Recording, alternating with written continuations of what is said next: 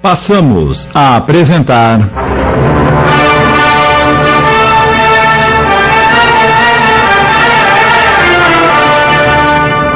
Duas Vidas. Obra de José Surinac, adaptação de Sidney Carbone.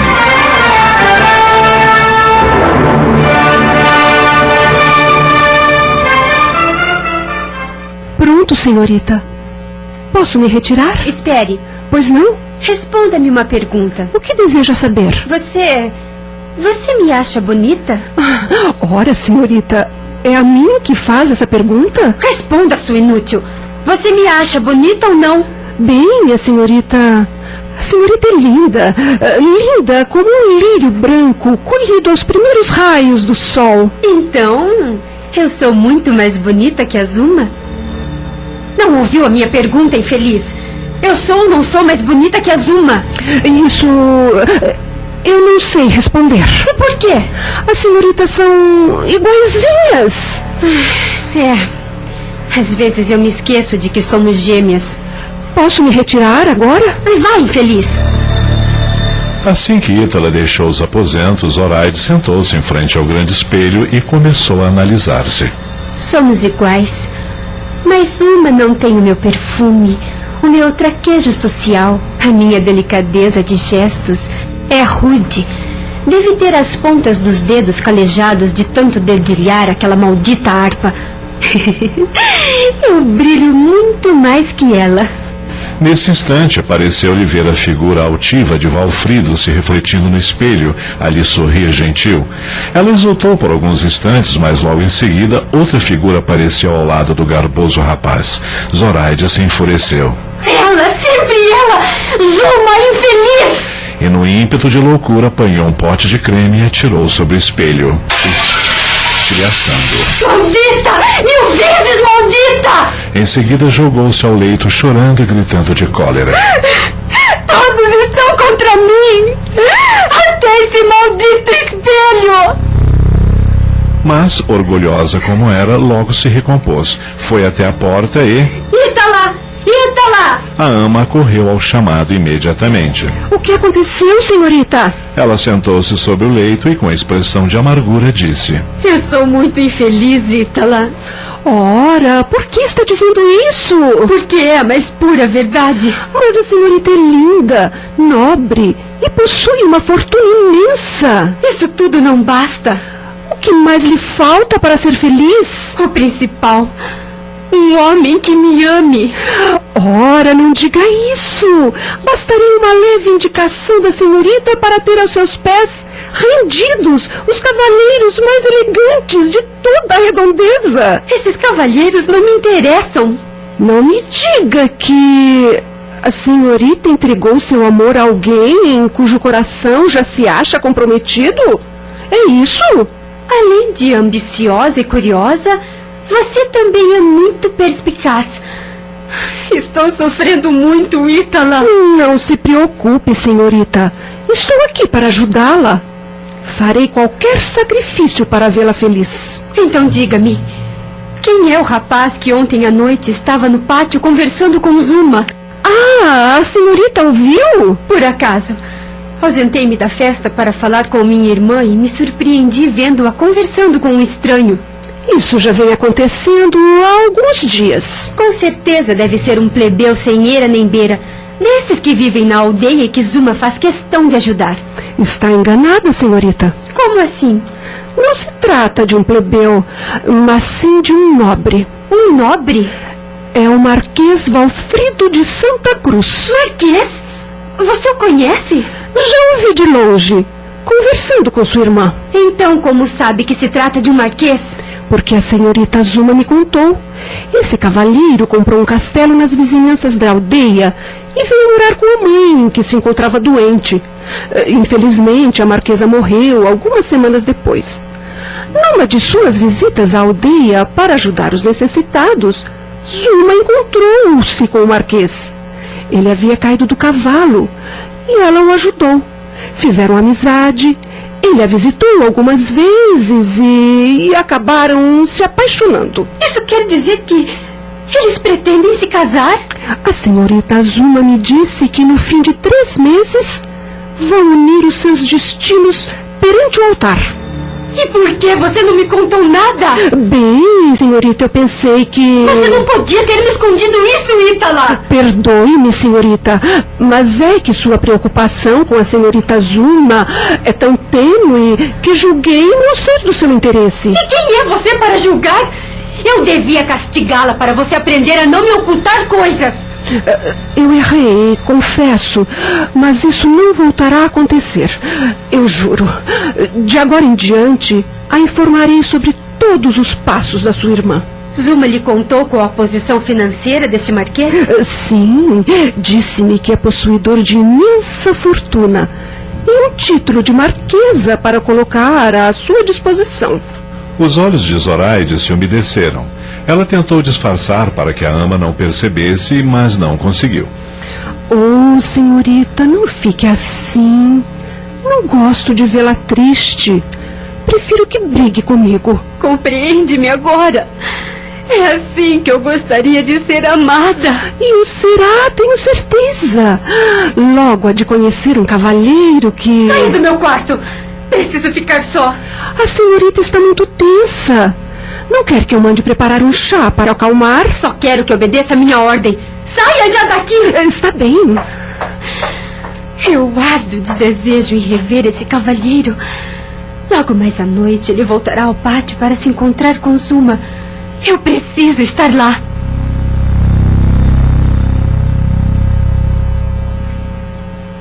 A noite surgiu com o luar suave e romântico, no momento propício para trocas de confidências amorosas. Quando o relógio soou oito badaladas, Zuma ouviu o galope do corcel de Valfrido se aproximando e correu à janela. Ele desce do animal e se dirige para sua amada, que está linda e radiante. Boa noite, meu amor. Boa noite, meu querido. Estava morrendo de saudade. E eu me consumindo de tanto olhar para o relógio. Ah, Zuma, como eu a amo. Iniciou-se entre os dois um diálogo próprio dos namorados, cheio de carinho e emoção. Alguns instantes depois, ela deixou a janela, abriu a porta e. Entre, querido. Não demorou e estavam entregues ao delírio da paixão.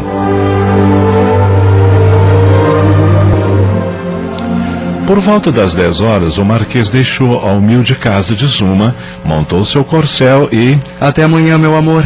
Até amanhã, querido. Reia, ventania! Reia! Zuma ficou olhando desaparecer na noite. Depois entrou e fechou a porta. Minutos depois, a ramagem deu passagem a uma forma escultural de mulher que, escondida a tudo, presenciara. Valfrido. Ah, Valfrido. Como é bonito e garboso. Você há de ser meu, ou não me chamo Zoraide de Monte Blanco.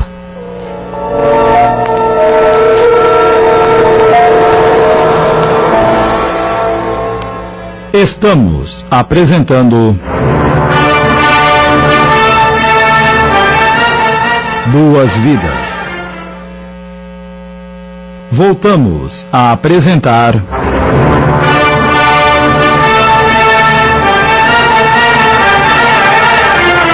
Duas Vidas. Adaptação de Sidney Carbone.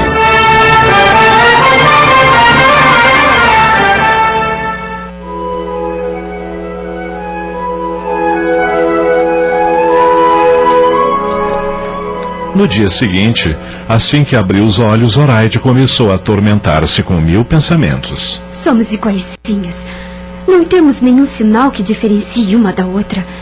Tanto é que a própria Ítala, que nos viu nascer, por diversas vezes nos confundiu.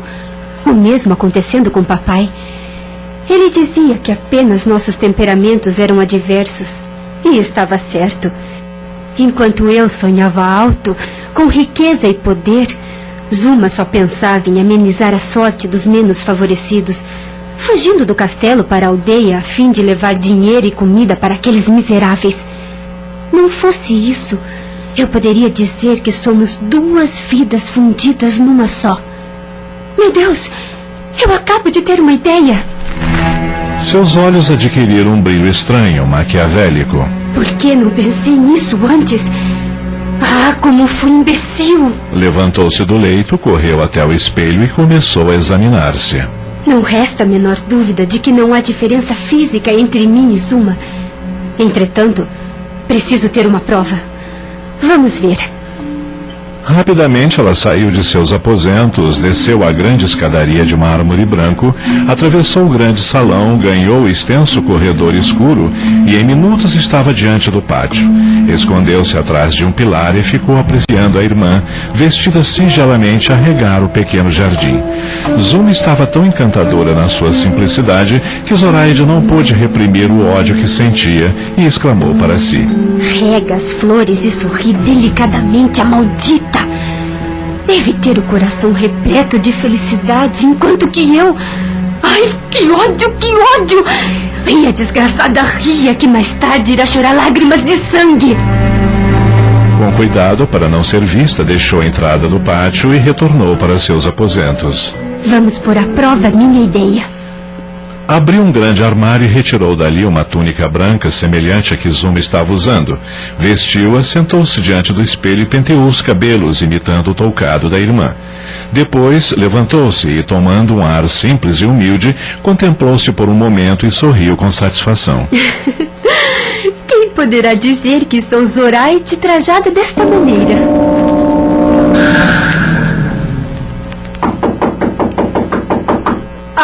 Está encostada.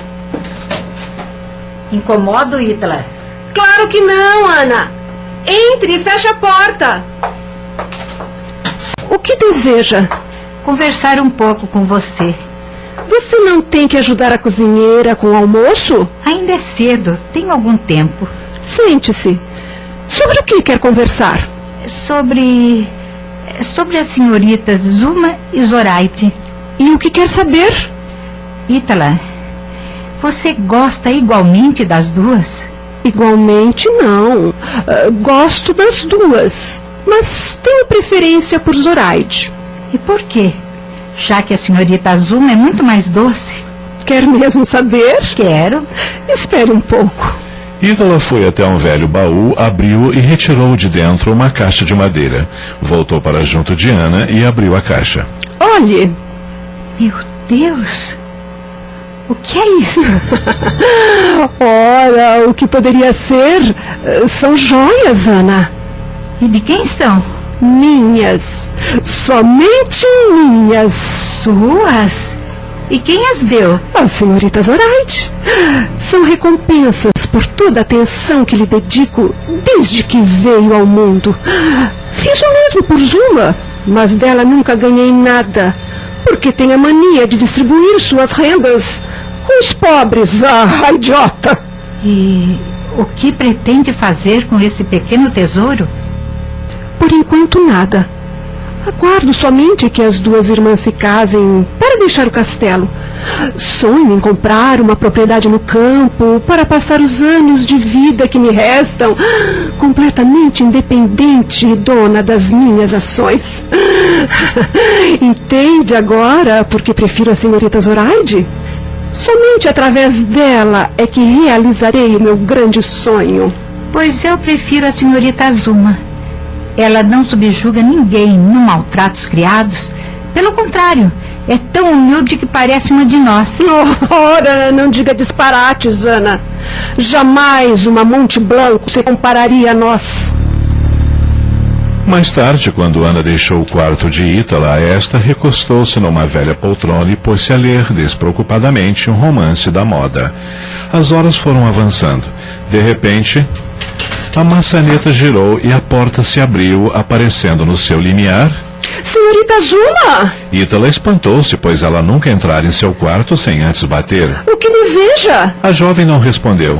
Ficou parada na porta. Ítala então levantou-se da poltrona, foi até ela e, Está precisando de alguma coisa, senhorita Zuma? como não obtivesse nenhuma reação por parte da visitante, a ama tocou em seu braço e, Entre, por favor. mas nesse momento, uma gargalhada sonora ecoou no aposento. Como você imbecil, Ítala? Com eu, diabos? É a senhorita Zoraide. Claro que sou eu, vestida igual a minha irmã Zuma. Mas ah, por que fez isso, senhorita? Porque quero que me responda uma pergunta. Pode perguntar. Me diga com toda sinceridade. Acha que eu poderia me fazer passar por Zuma? O quê? Não faça essa cara de idiota e responda. Vestida desta maneira e com trejeitos humildes, acha que alguém desconfiaria de que não sou a verdadeira Zuma?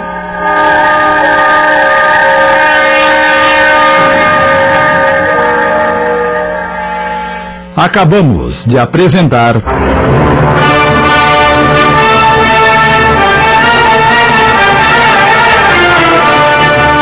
Duas Vidas. Obra de José Surinac em dez capítulos. Uma adaptação de Sidney Carbone.